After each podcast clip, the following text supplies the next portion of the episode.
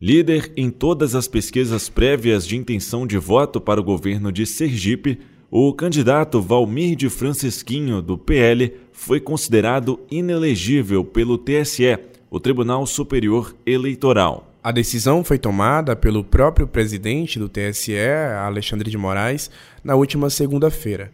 Valmir vai permanecer inelegível pelo período de oito anos pela prática de abuso de poder econômico nas eleições de 2018.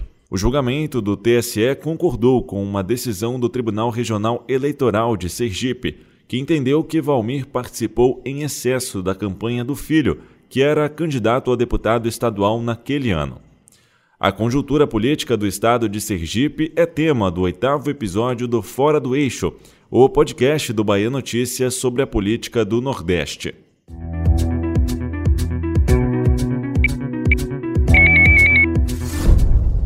Quem nos explica toda essa situação é o jornalista Abacuque Vilacorte.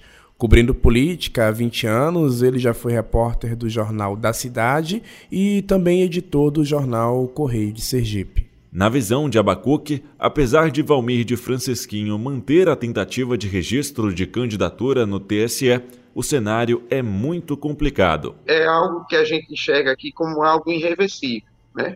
Valmir já recorreu, inclusive, é, tentou recorrer em Brasília, já houve um recurso dele é, negado monocraticamente. Ele tem buscado, ele registrou a candidatura aqui, o Ministério Público Eleitoral, aqui em Sergipe, já pediu pela impugnação da candidatura dele. É, o TRE ainda não julgou né, esse registro de candidatura, como também o, o, o TSE ainda não é, publicou agora no, no, nos autos a decisão que o tornou inelegível. Então ele já recorreu também lá no TSE, ele está buscando uma liminar para poder ser candidato é, via liminar. Né? Se ele conseguir esse remédio jurídico, né, que vá, que lhe dê condições de disputar a eleição, ele sim é um forte candidato, né, ao governo do estado. Mas a meu ver, respondendo a pergunta de vocês, é, neste momento ele está completamente prejudicado.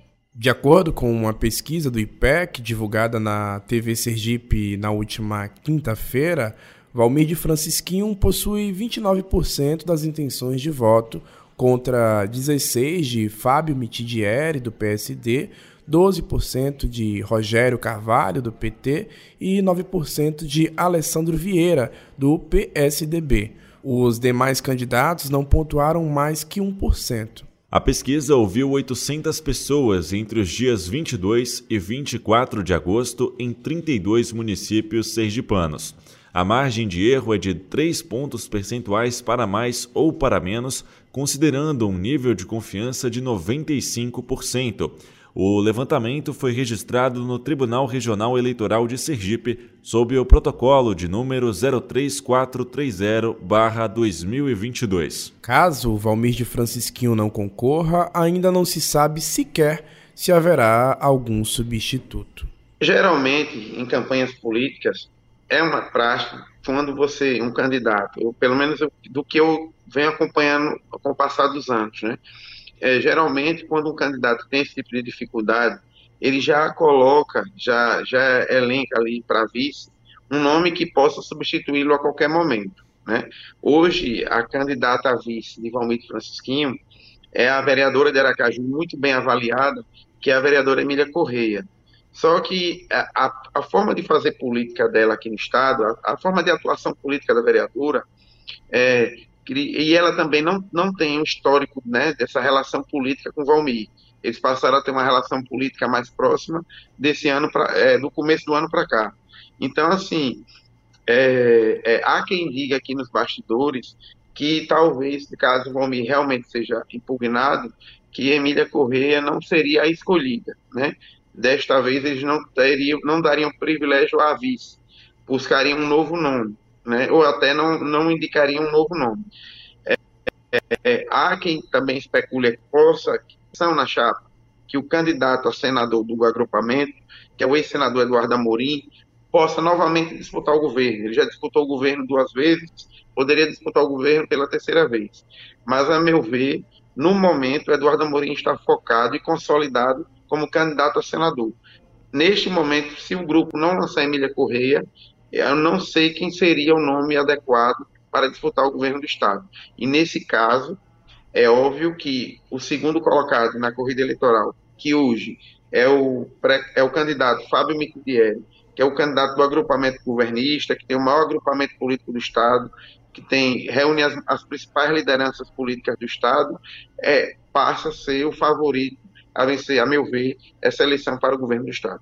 Diante desse cenário exposto por Abacuque, as outras candidaturas mais competitivas devem se sobressair. Pela proximidade, né, no momento, no momento, nós teríamos o segundo turno entre Fábio Mitidieri e Rogério Carvalho. Essa seria a tendência natural de nós termos o segundo turno aqui em Sergipe, né? É por quê? Porque eu não considero nesse momento a, a candidatura de Valmir Francisquinho. A meu ver, ele, ele será impugnado. Né? Uhum. Resta saber quem será, então, o candidato do agrupamento de Valmente Francisquinho. A depender do nome, a gente pode ter uma percepção se vai ter ou não chances de disputar né, e concorrer ao governo do Estado para valer. O nome que hoje é sem Valmir Francisquinho, está claro que a gente teria um segundo turno entre Fábio Mitidieri e Rogério Carvalho. Eu preciso dizer do tanto quanto foi difícil governar o Estado não foi fácil governar em época de pandemia. Não foi fácil colocar as finanças em dia. Mas eu dizia na campanha: cheguei para resolver e estou resolvendo. E por isso mesmo, eu tenho que ter a responsabilidade de, depois de colocar as finanças do Estado em dia, do servidor receber dentro do mês, do prestador de serviço estar tá recebendo, do fornecedor também meu caro deputado Brito, nós estamos recuperando 900 quilômetros de rodovias num pequeno estado que tem apenas 2.150 quilômetros de rodovias asfaltadas. É o maior volume de obras em rodovias da história de Sergipe. Esse é o atual governador de Sergipe, Belivaldo Chagas, do PSD. Apesar dessa fala, o povo de Sergipe não está muito contente com o governo e Fábio Mitidieri terá que lidar com isso. De acordo com um levantamento divulgado pelo Instituto Paraná em março deste ano, 32,9% dos sergipanos avaliam a gestão de Chagas como péssima e apenas 21,3% avaliam como boa ou ótima ele tem dito que recebeu o governo de uma forma muito pior do que ele vai entregar. Né? E realmente é por uma questão de justiça. O governador, é, hoje os salários dos servidores estão em dias, é, que é uma obrigação, não deixa de ser uma obrigação do governador, mas os salários estão em dias, o 13 terceiro não é mais parcelado, é, ele tem anunciado aí obras de recuperação asfálticas por todo o estado. Agora, há um cansaço, há um desgaste natural esse agrupamento que governa Sergipe já está no comando de, do Estado já há, há quase duas décadas. Né? São quase duas décadas no comando do Estado.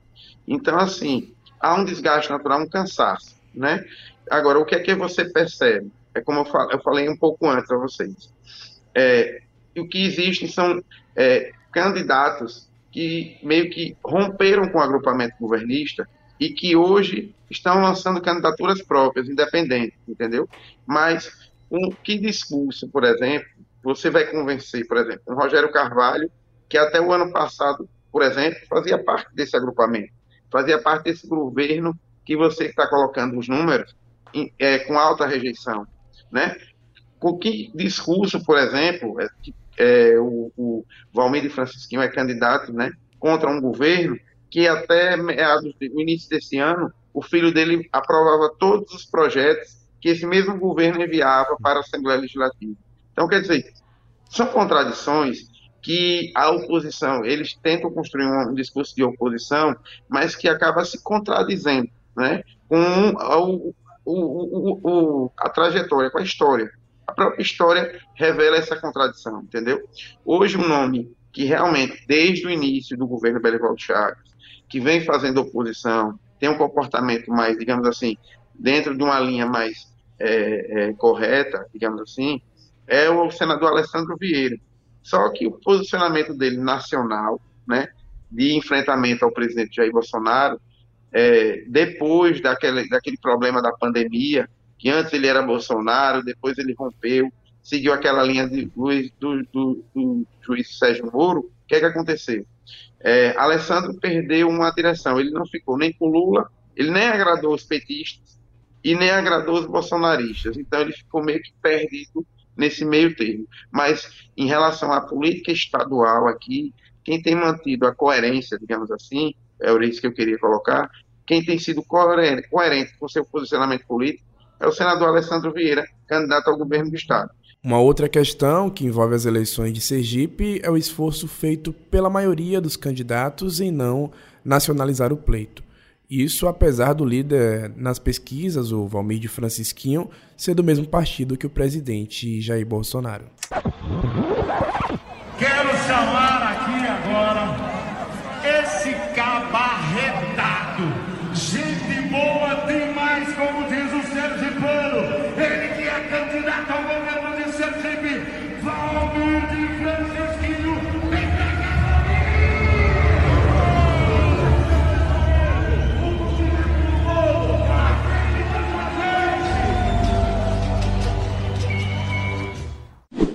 Esse é o anúncio da candidatura de Valmir de Francisquinho na convenção do PL.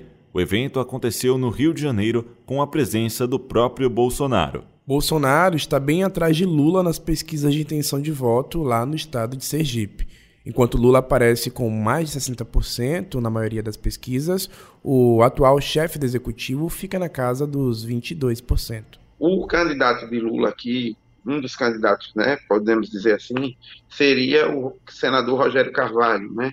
Só que é, esse senador Rogério Carvalho, o agrupamento dele, o PT aqui no Sergipe, até meado, até quase no final do ano passado, ele fazia parte desse agrupamento que hoje governa Sergipe, já vem governando há muitos anos. Então, o PT já fez parte desse agrupamento, já vinha fazendo parte há muitos e muitos anos. Houve um rompimento político, né? Mas boa parte do agrupamento, que hoje é liderado pelo governador Belivaldo Chaves, e que tem candidato como, como candidato Fábio Mitidieri, que também tem voto declarado em Lula, é, ele, ele, esses, esses agrupamentos eles estavam juntos, estavam alinhados. Valmir Francisquinho, por exemplo, o filho dele, deputado estadual Thales Costa, que perdeu o mandato, é, até meados do início desse ano, vinha votando com o governo do estado aqui, digamos assim, aliado de Lula, digamos assim, é, aqui na, na, Assembleia Legislativa. Todos os projetos né, encaminhados para a Assembleia pelo governo do estado, pelo agrupamento que hoje é, vota com Lula aqui em Sergipe, tinham apoio, por exemplo, de Thaleson Costa. Então, assim, a, a busca que eu percebo aqui é o seguinte, Rogério Carvalho, que é do PT, tenta é, tornar essa, essa disputa estadual, é, levar a, a disputa para o campo nacional, a tentar associar a imagem dele com a do, do presidente Lula. Já os demais, os demais candidatos, é, a, a, o que eu percebo é que eles fogem dessa associação nacional. Eles não querem, pelo menos no primeiro turno, essa vinculação. É, Valmir e Francisquinho votam em Bolsonaro, mas ele só participou de um ato ao lado do, do, do, presidente Bolsonaro, aquele ato de lançamento da, da candidatura de Bolsonaro. Fora aquele ato ali no Rio de Janeiro, a gente não tem informação de nenhum ato em que Valmir de Francisquinho, que é do PL, tenha participado ao lado do presidente Bolsonaro. Então, assim, o que existe de fato, de concreto aqui no Estado, é uma busca da maioria dos candidatos de não ter essa, não fazer essa coisa de, pré, de trazer a eleição presidencial para Sergipe. Eles querem primeiro disputar no campo, no campo aqui estadual e cada um tem sua opção política e talvez lá no segundo turno, sim, a gente vai ter um posicionamento mais claro. O único candidato que aparente que por enquanto é, tenta fazer essa ligação, essa vinculação é o candidato Rogério Carvalho, que apoia o presidente Lula e que está em terceiro lugar nas pesquisas aqui em Sergipe. Tendo em vista essa situação, o próprio Lula deve evitar declarar apoio a algum candidato nas eleições de Sergipe. E assim como a eleição estadual vai se distanciar da presidencial, o movimento contrário também deve acontecer. A Abacuc avalia que, por conta do tamanho e do índice populacional, Sergipe não é um estado que pode decidir uma eleição presidencial. Olha, é, o estado de Sergipe tem pouco mais de 2 milhões de habitantes, né? Então, é, cerca, equivale a, a, cerca de aproximadamente 1% né, da, da, do, da população do país. Né? Então, assim, é, não é um Estado que costuma decidir, uma, tem um poder de decisão de uma eleição. Né? É um Estado importante, é um Estado que tem, tem muitas potencialidades, já em relação à política, precisamente.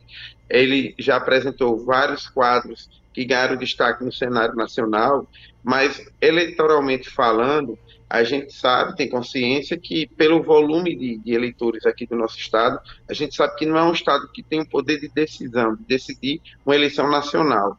Mas, mesmo assim, a gente percebe que, sempre, pelo menos durante os, é, as campanhas eleitorais, é quase uma tradição os, os, os presidenciáveis passarem por Sergipe, antes mesmo da campanha eleitoral, aí sim, é, a, a, turma que faz política costuma vir ao nosso estado, procurar, fazer visitas, mas a gente sente que não, não tem a mesma atenção que os grandes centros do país.